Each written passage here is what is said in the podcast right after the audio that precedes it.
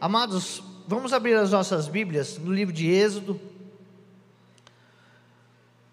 capítulo 23, versículo 25 e 26. Amém? Uma palavra abençoada do Senhor para a nossa vida. Louvado seja Deus. Glória a Deus. Aleluia.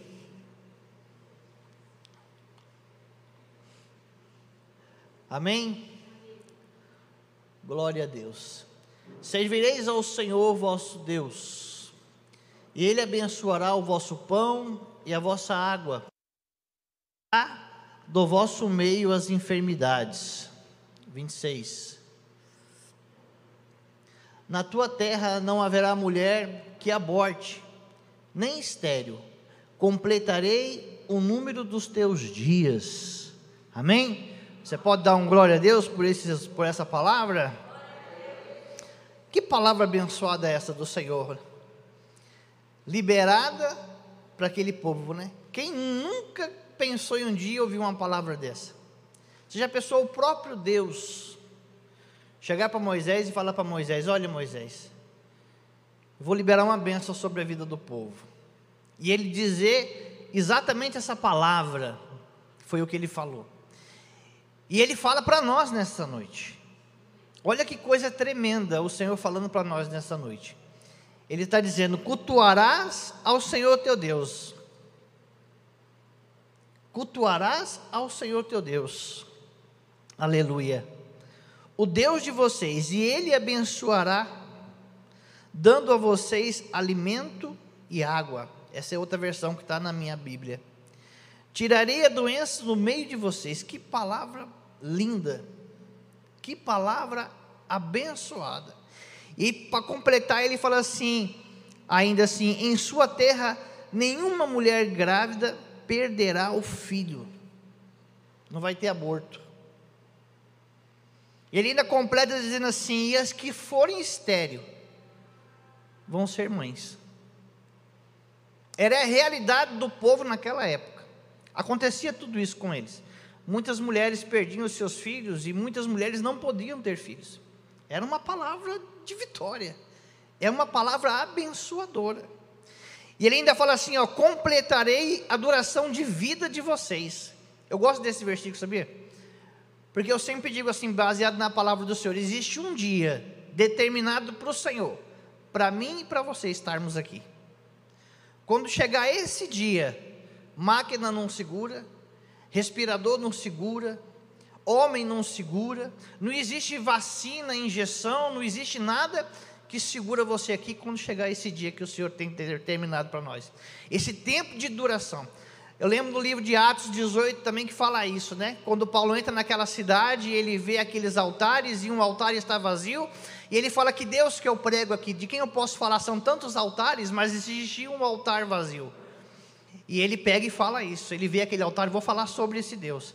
Esse Deus que, que nele nós nos movemos, nele nós respiramos, nele nós andamos. É tudo nele. Ele está dizendo, tudo é da vontade dele, tudo é nele.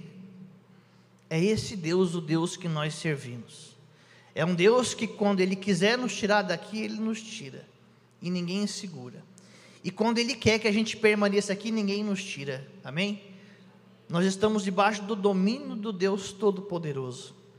Essa palavra foi lançada no livro de, de Êxodo 23. O povo acabia, acabava de ter saído do Egito. As coisas que eles tinham vivido no Egito ainda eram muito frescas na mente deles. Tudo que eles tinham passado, que eles tinham vivido, tudo que eles tinham sofrido lá dentro do Egito, ainda estava muito fresco na cabeça deles. Assim também como os sinais, né, como a coluna de fogo, como a nuvem no deserto, como o mar vermelho se abrindo, engolindo depois todos os egípcios, tudo ainda era muito recente na vida deles. Estudiosos dizem que foi logo assim que eles atravessaram foram dias, não foi meses, que eles receberam essa palavra. Que Moisés dá essa palavra para eles. E é uma palavra, como eu disse no começo, uma palavra de bênção, uma palavra de vitória. Quem não gostaria de ouvir o seu próprio Deus falar isso para você? A palavra do Senhor se renova todos os dias, amém? A palavra do Senhor ela é viva. O mesmo Deus que falava lá atrás está falando aqui nesta noite. Amém? Parece que ninguém pegou. Ele está dizendo que a mesma palavra que ele liberou lá atrás, ele libera sobre a sua vida nesta noite. Não é o pastor Sandro que está falando com você a palavra de Êxodo 23. É o próprio Senhor dizendo para você que na sua terra não haverá mulher que perca o filho e nem mulher estéril, porque Ele é Deus. E Ele vai completar todos os dias que Ele tem na sua vida. É o próprio Deus falando. Nós temos que crer nisso. E eu creio nisso. E eu quero que você creia nisso. Mas essa palavra não foi apenas uma palavra que foi liberada para eles assim, como diz, né? Tem aquela, aquele ditado que fala assim: é, só Deus, né? Quando a esmola é muito grande, todo santo desconfia. Já ouviu falar isso aí? Não. Vindo nada assim, você diz: não, existe uma condicional. Aí que nós vamos começar a falar da palavra do Senhor agora. Existe uma condicional para que eles pudessem viver essa bênção. Para que eles pudessem tomar posse dessa bênção, tinha uma condicional. Não era assim tão fácil, mas também não era tão difícil. A primeira coisa que nós temos que entender nessa palavra, e eu mastiguei ela bastante durante esses dias, é que nós estamos falando com um povo que é hebreu, mas que era egípcio. Era ou não era? Era o povo hebreu. Era o povo que tinha ido para o Egito, mas não era o mesmo povo que tinha entrado no Egito. 400 anos dentro do Egito. Então era um povo que essas pessoas eles nasceram no Egito. Eles pegaram alguns costumes do Egito. Eles pegaram algumas, eles começaram a viver algumas coisas, algumas práticas dos egípcios, inclusive adorações a deuses estranhos. Embora fosse o povo de Deus, embora fosse o povo que, que veio, né? Que entrou ali, que era o povo escolhido de Deus, eles nasceram no Egito. E eles se multiplicaram em grande número no Egito. Eu já ouvi estudiosos falando que quando eles saíram de lá, era cerca de quase 3 milhões de pessoas. Exagero? Não sei. Mas era um número de pessoas muito grande que nasceram no Egito, hebreus egípcios. E eles pegaram hábitos, pegaram manias, eles pegaram costumes. Embora eles cultuassem o seu Deus na sua casa, né, nos seus lugares, porque todos eles tinham um lugar, eles estavam no Egito. E eles saíram do Egito. E o Senhor, então, tira eles do Egito, e nós conhecemos muito bem essa passagem e faz eles atravessarem o deserto, o mar vermelho, chegam do outro lado com vida fortes, saudáveis, e eles recebem a instrução do Senhor alguns dias depois. E nós vamos começar a ler agora o livro do começo, o capítulo do começo.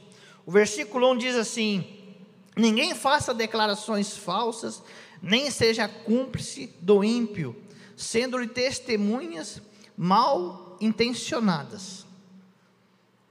É a condicional que eu falei. A primeira condicional que Deus fala para eles é essa. Olha só. Ninguém faça declarações falsas, nem seja cúmplice de ímpio, sendo-lhe testemunha mal intencionadas. Eu estava lendo isso daqui, eu falei, caramba, é, é a fake news daquela época. Já existia, fake news não é coisa de agora, não, é coisa antiga. E veio lá do Egito. O segundo versículo vai dizer assim: Não acompanhe a maioria para fazer o mal. Ao testemunhar num processo, não perverta a justiça para apoiar a maioria, nem para favorecer ao pobre num processo. Olha só. Parece que tá, as coisas que estão tá acontecendo no dia de hoje. Ele está dizendo: não fique com a maioria. Não é porque ela é maioria que ela está certa. Não é porque ela é a maioria que ela está com a razão. Não é porque ela é a maioria que você tem que andar. Você não é Maria, vai com as outras. Você tem que fazer o que é certo. Você tem que fazer o que é justo. Ele está dizendo. Não tomar partido. E hoje a gente vê muito isso acontecendo. As pessoas tomando partido por uma coisa que de repente é porque ah, tá todo mundo nessa. Ah, eu vou nessa também. Nós estamos vivendo isso no meio da política. E muito forte. Gente tomando partido do lado A, porque a maioria está indo para o lado A. Nem conhece o lado A. Ou tem gente tomando partido do lado B porque acha que o lado B é melhor. Na verdade, parece que não tem opinião própria, mas eu vou tomar partido. Já que está todo mundo por esse lado, eu vou por esse lado também. E o Senhor fala: não, não tome partido. Não seja parcial, também ele fala assim, porque ele fala assim no 3, ó, nem favorecerá o pobre num processo. Né? Ó, ao testemunhar num processo, não perverta a justiça para apoiar a maioria, nem para favorecer o pobre num processo. Não seja parcial. Né?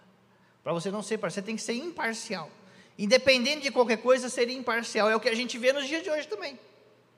E se falando em justiça, uma palavra direcionada a juízes, porque ele está falando para pessoas que julgam. E a gente vê isso. Pode falar muito, senão pouco manda prender o pastor Santo também. Que agora você não pode falar nada do juiz, principalmente aqueles grandão, né? Você falar já manda prender. Mas ele está dizendo, quantas, quantas, quantas coisas a gente não vê na televisão, no dia a dia, no jornal, e você vê pessoas sendo, sendo imparciais, sendo parciais. Que ela deveria ser imparcial, mas estão sendo parcial agora. Por quê? Para favorecer um, para favorecer o outro. E a justiça mesmo, a Constituição fica onde? A lei fica onde? A vontade de Deus fica onde? Eu não posso favorecer A e nem B. É uma palavra para os dias de hoje mesmo. Quando o Senhor me deu, a princípio eu não entendi, depois eu comecei a compreender um pouco melhor. Versículo 4: Se encontrares perdido um boi ou um jumento que pertence ao seu inimigo, leve-o de volta a ele. Ele está dizendo assim: você passou por um lugar, você viu esse jumento, esse leva de volta. Entrega ele. Não é porque ele é seu inimigo que quer saber que se dane. Ontem eu estava procurando a palavra certa e eu não consegui achar ainda. Com a Mariana em casa sobre isso, né? É, na verdade, eu, eu, eu, pensei que seria como é, vingança. Ele é meu inimigo, né? É, e eu estou vendo, por que, que eu não vou ajudar? Por que, que eu não vou levar para ele? Aí ele é meu inimigo, que se dane. Eu até fiz uma anotação assim: vingança pessoal, que não permite que um homem negligencie uma oportunidade de salvar o, o seu inimigo de uma perda. É a pessoa ter o espírito vingativo. É a palavra que o Senhor falar para ele: vocês não podem ser desse jeito. Se vocês passarem e você vê o jumento ou um boi perdido lá tal, e você sabe que é de fulano, independente de você ter, de estar tá de bem ou de mal ou de mal com ele, você vai e entrega. Faça por ele o que você gostaria que faça por você. Essa é, é a vontade do Senhor para a nossa vida. É assim que o Senhor pretende que a gente continue. Porque, como eu disse no começo, são condicionais. Você quer ser abençoado? Existe um processo para você ser abençoado.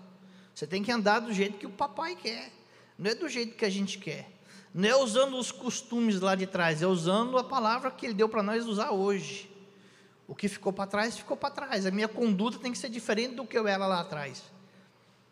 Porque senão eu não vou viver o que o Senhor tem para mim. Eu não vou alcançar a bênção que o Senhor tem para a minha vida. Eu não posso ser mentiroso, eu não posso ser parcial, eu não posso querer fraudar os outros, enganar ninguém. Eu tenho que andar. Eu tenho que ser justo para poder viver, para poder ter uma terra boa, para o meu alimento, a minha água ser abençoada. Amém? Glória a Deus. Aleluia. Versículo 6: Não perverterá o direito dos pobres em seu processo. 7. Não se envolverá em falsas acusações, nem condene à morte o inocente. E o justo porque não absolverei, não absolverei o culpado. Veja se, se isso não é realmente uma notícia fresca para nós. O que eu estou lendo aqui, gente, é o que nós estamos vivendo. O que eu estou lendo aqui é o que nós estamos vendo todos os dias. Não aceite suborno, versículo 8. Não aceite suborno, pois o suborno cega até os que têm discernimento e prejudica a causa do justo. Ela não é, parece uma, parece frase de, de manchete de jornal, né? Parece o, o escândalo do mensalão, o dinheiro no cuecão, não é? As fraudes no posto de gasolina também, isso aqui é também, porque muita gente sabe e deixa quieto, molha aqui, segura aqui, eu não conto para ninguém, está aqui o seu, está aqui o meu. A gente vê isso todos os dias. Parece que eu estou lendo uma carta direcionada para o Brasil. E o Senhor falando para nós: olha, tudo isso tem acontecido, tudo isso está acontecendo, mas não se, não se prenda a isso, não se envolva com isso, não seja assim, diz o Senhor, porque se você andar segundo isso, se você andar segundo a minha vontade, não praticando essas coisas que eu acabei de falar, é o versículo 25 e o 26 para a nossa vida. É o que o Senhor espera de nós como cristão, como servos do Senhor. Não oprima, o versículo 9, não oprima o estrangeiro. Vocês sabem o que é ser estrangeiro, pois foram estrangeiros no Egito. Não tem nem muito que explicar esse último versículo. Mas o Senhor está dizendo: não oprima o estrangeiro, não tire proveito. A gente vê isso nos dias de hoje também. A pessoa vem lá do norte, a pessoa vem para batalhar aqui, porque lá ela já estava passando uma necessidade. Eu nem falo do norte só. A gente vê na televisão pessoas vindo do Chile, vindo da, né, vindo da Venezuela, vindo de, do Haiti, e eles entram aqui em alguns lugares e eles são aprisionados dentro de uma oficina de costura. Quem já viu isso na televisão? E eles ficam aprisionados ali, eles só comem alguma coisinha, não pode sair, vive todo mundo num cubículo, porque eles são estrangeiros, estão numa terra que não é deles. E o povo, num lugar, aqueles que poderiam ser canal de bênção para a vida deles, são canal de desgraça. Porque eles saíram de lá de trás numa situação, para procurar uma situação melhor aqui, e quando chegam aqui encontram uma situação pior.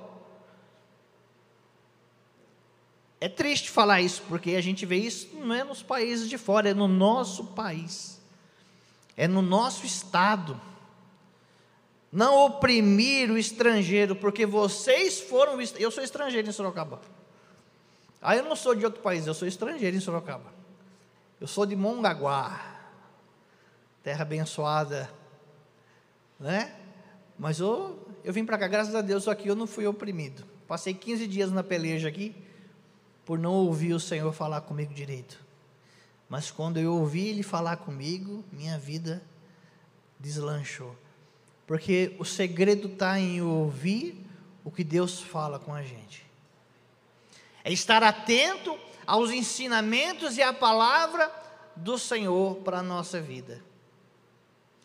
O Senhor tem palavra para nós. Eu costumo falar, né? Eu às vezes falo até comigo mesmo, que eu falo bastante sozinho. A gente está numa igreja onde a palavra de Deus é ministrada, ela é ensinada, só não aprende quem não quer, só anda no erro quem quer. Absorver, o Senhor tem falado dentro da igreja, tem falado, como Ele falou, até mesmo no domingo agora, falou no louvor, Ele sempre fala no louvor, falou principalmente na palavra, foi forte, falou no teatro, o Senhor está com vontade de falar, mas muitas vezes o povo não está com vontade de ouvir. O povo está tão acostumado com os costumes do Egito, com os maus hábitos do Egito, que eles até se interessam pelo versículo 25 e 26 sobre a bênção da água e do pão, sobre as suas mulheres serem férteis, e aquelas que estão grávidas não perder seus filhos, até se interessam por essa palavra. Mas aí os hábitos do Egito começam a mexer com ele, e ele começa a querer ficar preso ainda. Ele saiu do Egito, mas parece que quer continuar aprisionado no Egito. E não vive o que o Senhor quer que ele viva. Mas o Senhor quer mudar a história da nossa vida. E Ele vai mudar. No nome de Jesus, amém? Glória a Deus. Vamos ler o versículo 20. Eu vou ler na minha mesmo, porque eu não sei como é que está ali. E a minha eu passei a semana, né? Comendo ela. O versículo 20 da minha já começa uma outra parte. Porque o Senhor ele deu aquelas aquelas regras para a gente, né? Eu falo para a gente porque é para nós mesmo. E ele agora vai falar para nós outras coisas. Ele vai falar para a gente agora uma coisa que tem que nos encher. Se você não se encher com isso daqui, meu irmão, eu vou fazer uma oração para você no final do culto especial. Para você se encher de forma, porque o Senhor está dizendo assim: ó, Eis que envio um anjo à frente de vocês, para protegê-los em todo o caminho e fazê-lo chegar ao lugar que preparei. Glória a Deus. Glória a Deus. Prestem atenção e ouçam o que ele diz. Não se rebelem contra ele, pois ele não perdoará as suas transgressões. Hein? É forte o anjo. Ele não está para brincadeira, não. Ele vai na nossa frente, ele vai guardando, mas ele também está de olho para ver se nós não vamos cometer alguma transgressão. Ele está de olho para ver se a gente não vai dar uma pisada na bola. A palavra diz assim: Ele não perdoará a vossa transgressão, pois nele está o meu nome, ele carrega o nome do Senhor. Se vocês ouvirem atentamente o que ele diz e fizerem tudo o que eu lhes ordeno, serei inimigo dos seus inimigos e adversário dos seus adversários. Olha o que o Senhor está dizendo. Se nós não fizermos aquelas práticas que nós lemos no começo, e a gente ficar na presença do Senhor, andando na presença dEle, o Senhor está dizendo: olha, os seus inimigos são meus inimigos, os seus adversários são meus adversários. Ninguém vai te resistir, meu irmão. Ninguém vai te resistir, minha irmã. Você sabe que nós estamos vivendo umas ameaças? Você sabe sim ou não? Você sabe dessas ameaças? Tem gente dizendo que se ganhar, eles vão fechar as igrejas. Vai colocar príncipe. E as ameaças é, é, é, é mais ainda para nós. Que ele fala assim: ó, a ameaça veio o seguinte: assim, eu vou colocar os pastores nos lugares deles. Tem gente querendo intimidar a nossa pregação. Tem gente querendo intimidar o nosso jeito de, de adorar a Deus. É sério isso, meus amados. Tem gente dizendo que se ganhar, vai colocar padre, pastor, gente que eles viram que estava do lado do outro, colocando ele no seu devido lugar. Mas o Senhor está dizendo nessa palavra assim, isso daí, o que o Senhor está colocando um anjo na nossa frente. E se a gente guardar o que Ele está dizendo, obedecer o que Ele está dizendo, os meus, os nossos inimigos é inimigo dele. Os nossos adversários são adversários deles, do Senhor. Ele está dizendo: fique em paz, só ande na minha presença. Fique tão somente na minha presença. Aleluia. Se vocês ouvirem atentamente, aqui o versículo 23: O meu anjo irá à frente de vocês e os fará chegar à terra dos amorreus, dos etitas, dos fariseus, dos cananeus, dos heveus, dos jubizeus. Não se curve diante dos deuses deles, nem lhe preste culto, nem sigam as suas práticas. O Senhor alertando o povo: olha, eu vou levar vocês até uma terra que eu já tinha prometido para vocês. Só que hoje quem habita nelas é quem? É esse povo. E esse povo é um povo que ele tem costumes. Tem usos e costumes, tem adorações, eles têm cultos a deuses estranhos que não sou eu. Eu não sou o Deus dele. Não sou eu adorado naquele lugar, não sou eu exaltado naquele Não ande de acordo com nada deles. Não se curve, não preste culto a eles. E o anjo está na frente. Não se esquecendo que o anjo está na frente. Por quê? Porque além. O senhor, o que, que o senhor está querendo dizer para eles? Lá atrás, você já tinha os seus costumes dos egípcios. Deus está falando isso para ele porque viu que já nele já havia implantado costumes lá atrás dos egípcios, envolvendo deuses estranhos, envolvendo práticas estranhas. Então Deus tira eles de lá, leva eles a outro lugar, prepara eles com uma palavra e fala para eles: vocês vão entrar na terra. O meu anjo vai adiante, vai conduzir vocês até aquele lugar. Mas quando chegar lá, tem gente lá que tem praticamente os mesmos costumes, que tem praticamente os mesmos altares que os de lá. São nomes diferentes, mas são altares a deuses estranhos. Não participe dessas coisas, não se curvam diante dessas coisas. Aí hoje, para nós, a gente pode dizer assim: caramba, né? Vamos ver assim. É, o que seria para nós hoje cultuar a Deus estranho? Não vamos falar de imagem. Vamos falar de cultuar a Deus estranho. Amados, está cheio de coisa. Eu quero lembrar que Jesus falou assim para nós.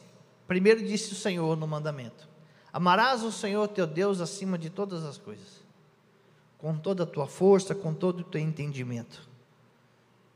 Jesus falou também que esse é o primeiro mandamento. Sim ou não? Está no Velho Testamento e no Novo Testamento. Há um texto e há um contexto. É a primeira coisa que nós temos que fazer. Como é que nós cultuamos Deus estranho? Colocando Deus em segundo lugar. Eu poderia estar no culto de quarta-feira hoje. E não estou falando de quem viajou, não. Quem viajou merece um descanso, vai viajar mesmo. Que Deus abençoe a sua ida e a sua vinda. Mas pessoas que não foram para lugar nenhum têm a oportunidade de cultuar o Senhor no dia de hoje, mas preferem ficar em casa. Pessoas que têm o culto poderia acompanhar online porque está sendo transmitido, mas eu prefiro ficar olhando no Facebook. Pessoas que têm lá o YouTube para ver também o culto, para poder acompanhar depois. Depois eu arrumo um tempo para ver esse vídeo. Agora eu vou jogar videogame. Cultuando a um Deus. E, e, e Satanás está fazendo exatamente isso nos dias de hoje está fazendo que as pessoas adorem outra coisa que não seja Deus. Hoje o Deus estranho não é mais uma imagem, não é mais a mão. E olha que eu ainda vou dizer que tem gente que adora a mão ainda. Esse dia eu falei para minha esposa, a minha vida melhorou muito. Depois que eu conheci ela. Oh glória. A minha vida melhorou muito depois que eu, eu, eu saí de, uma, de um pessoal que eu trabalhava para prestar serviço para Madeira Madeira. Eu vou fazer uma propaganda aqui. Mas mudou muito, assim, porque a qualidade mudou. Você não trabalha mais para fazer, vamos dizer, 200 reais num, num, num dia, e quando você vai receber, a pessoa fala, ah, 150 paga. 130 paga. Aí falar para você, não, eu te pago na sexta, e quando chegar na sexta-feira, a pessoa não quer pagar na sexta, ela quer pagar na segunda. Segunda ela lembra e te paga. Eu não vivo mais isso. Glória a Deus. Falei, minha vida mudou muito. Então, assim, a gente tem a oportunidade de melhorar de vida. Mas a gente não tem que trabalhar ao ponto de melhorar tanto e colocar Deus em segundo plano. Eu poderia estar trabalhando agora. Eu dispensei algumas montagens hoje, porque a minha esposa foi fazer endoscopia e eu fui acompanhá-la. Quando eu voltei, ela não estava bem, não passou o dia inteiro lá. Ela veio, né? Zuzu bem. E eu falei: não, nós temos que. Vou ficar com ela. Que o nosso menino estava lá também no quarto. Depois ele foi no dentista, coitadinho também, arrancou logo o dente. Eu falei: se ela passa mal, ela é diabética, eu tenho que ficar aqui com ela. Eu poderia, se minha mente, eu falei, eu preciso meditar nessa palavra um pouco mais. Eu já tinha meditado, mas eu preciso pregar a palavra à noite. E para mim pregar a palavra à noite, eu preciso meditar ela, porque eu preciso entregar tudo que Deus me deu. Ou eu poderia dizer, ah, não, eu tenho dinheiro para ganhar essa noite. Eu posso trabalhar até umas oito horas. Eu chego lá no culto em cima da hora, eu nem vou, dou uma esticadinha até as nove. Dá para mim fazer aí uns mil reais nessa noite aí, só de, só de montagem. Tem pessoas que estão adorando mamão assim. Porque elas estão sacrificando toda a sua vida no trabalho. Esquecem do lazer, esquecem de tudo. Estão adorando a um Deus estranho e não estão nem tendo consciência disso. Dia de quarta é dia de você estar no culto. Dia de domingo é dia de você estar no culto. Dia de domingo de manhã é a escola bíblica dominical. Existem dias específicos que foram determinados pelo, pelo Senhor, que passou para o anjo da igreja, para poder falar com a gente. E são nesses dias que o Senhor quer falar com a gente. Ah, o Senhor fala com a gente na nossa casa? Fala. Com certeza Ele fala. Se você se reunir ali com a sua esposa para ler uma Bíblia, Ele vai falar. Mas o Senhor quer falar com você aqui. Nós estamos falando de um assunto aí do tal de meta, metaverso, metaverso, metaverso, né? E fala sobre uma igreja que fizeram agora lá, e tem um pastor que está pastorando. E está um debate disso aí, porque é assim, o pastor está aqui, mas não tem ninguém aí. Aí você entra numa sala virtual. Quem assistiu aquele filme lá, O Jogador Número 1? Um? Acho que os mais novos devem ter assistido isso aí. Não, ninguém assistiu. O cara entra, coloca lá um óculos, lá uma papagaiada e fica lá. Ele cultua dentro de casa numa sala virtual. É certo?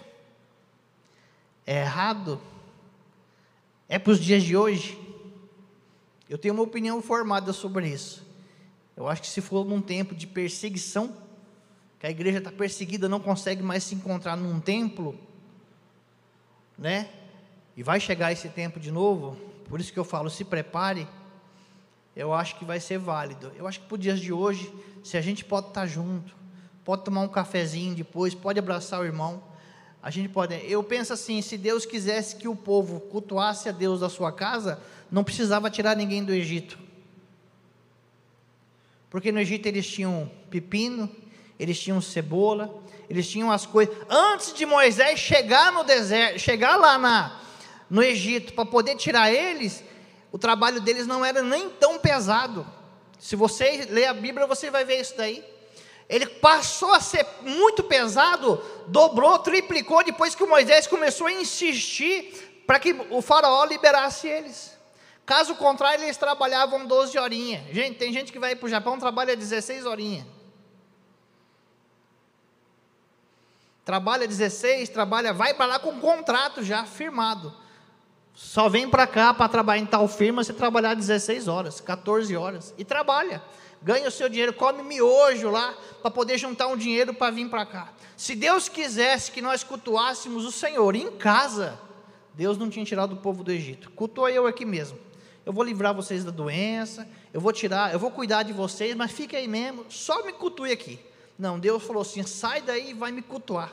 Eu vou levar vocês para o deserto e lá vocês vão preparar um lugar para me cultuar. E lá eu vou liberar uma palavra. É o pastor Sandro falando. Amém? Glória a Deus. E nós vamos entrar agora naquele. Não, aqui não, 24, né? Não se curve diante dos deuses, nem lhe preste culto, nem sigam as suas práticas.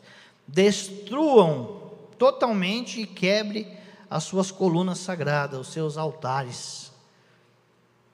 Se você reconhece que, que, que existe algo na sua vida hoje que é altar que não é de Deus, quebra, meu irmão. Derruba. Põe por terra. Principalmente você que é sacerdote do seu lar, que é o cabeça.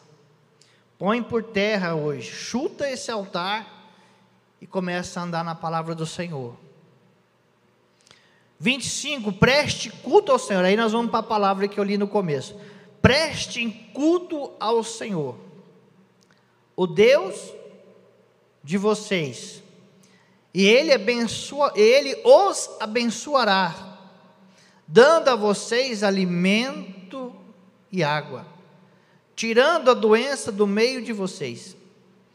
Se tua terra, em sua terra, nenhuma mulher grávida perderá o seu filho, e nem haverá mulher estéril. Farei completar-se o tempo de duração da vida de vocês. Amém? Glória a Deus. O Senhor deu uma condicional: não faça isso, não faça isso, não faça isso e não faça isso. Porque se vocês não fizerem isso, eu vou fazer isso. Eu vou abençoar. Eu vou levantar minha mão e eu vou abençoar. Glória a Deus. Mas uma das coisas também que eu que eu vi aqui na palavra do Senhor e eu fiquei assim meio querendo descobrir esse anjo. Esse anjo que o Senhor enviou à nossa frente para preparar o lugar. A palavra vai dizer dele no livro de Josué.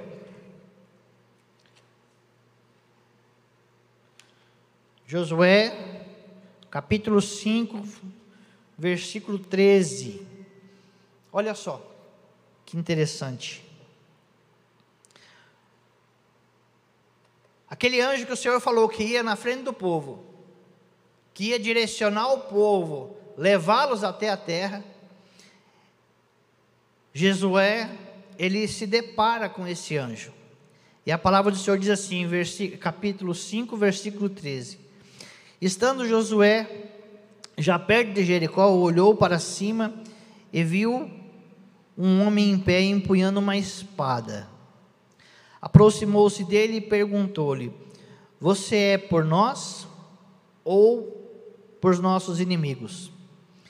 Nenhuma coisa nem outra, respondeu ele.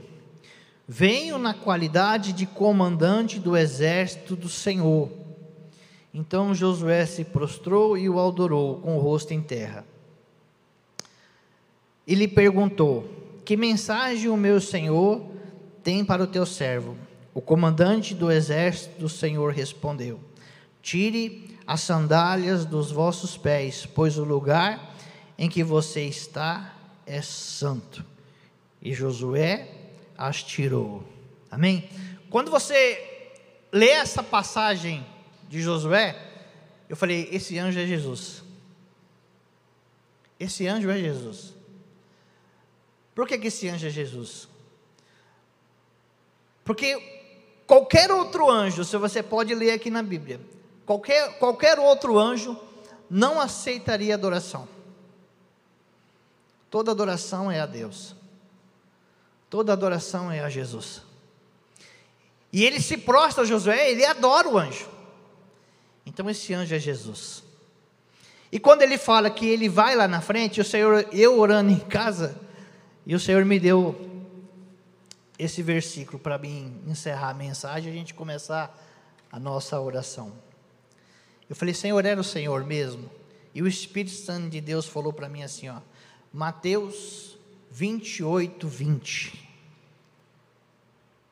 Glória a Deus. Ensinando-os a obedecer a tudo o que eu ordenei a vocês eu estarei sempre com vocês até o fim dos tempos. Glória a Deus. Na minha diz, né, até a consumação do século, ensinando a guardar todas as coisas que tenho mandado. E eis que eu estou convosco todos os dias até a consumação do século. Glória a Deus. Você entendeu isso, meu amado? O Senhor está dizendo para nós lá atrás que Jesus, ele veio e andou na frente do povo. E ele direcionou o povo e ele guiou o povo. E ele está dizendo agora que ele está conosco todos os dias até a consumação do século. Sabe o que, que eu entendo, meu amado? Que quando você vai para o trabalho, o Senhor vai na sua frente. Quando você vai para a escola, o Senhor continua na tua frente. Quando você vem para a igreja, o Senhor vem conduzindo você até a igreja. Quando você vai viajar, o Senhor conduz você na viagem. O Senhor está o tempo todo na tua frente, te conduzindo para te levar no lugar certo. Para que você chegue em segurança, para que você chegue num lugar seguro. Porque assim o Pai ordenou, e assim o Senhor tem feito. Eis que estarei convosco todos os dias até a consumação dos séculos. Amém?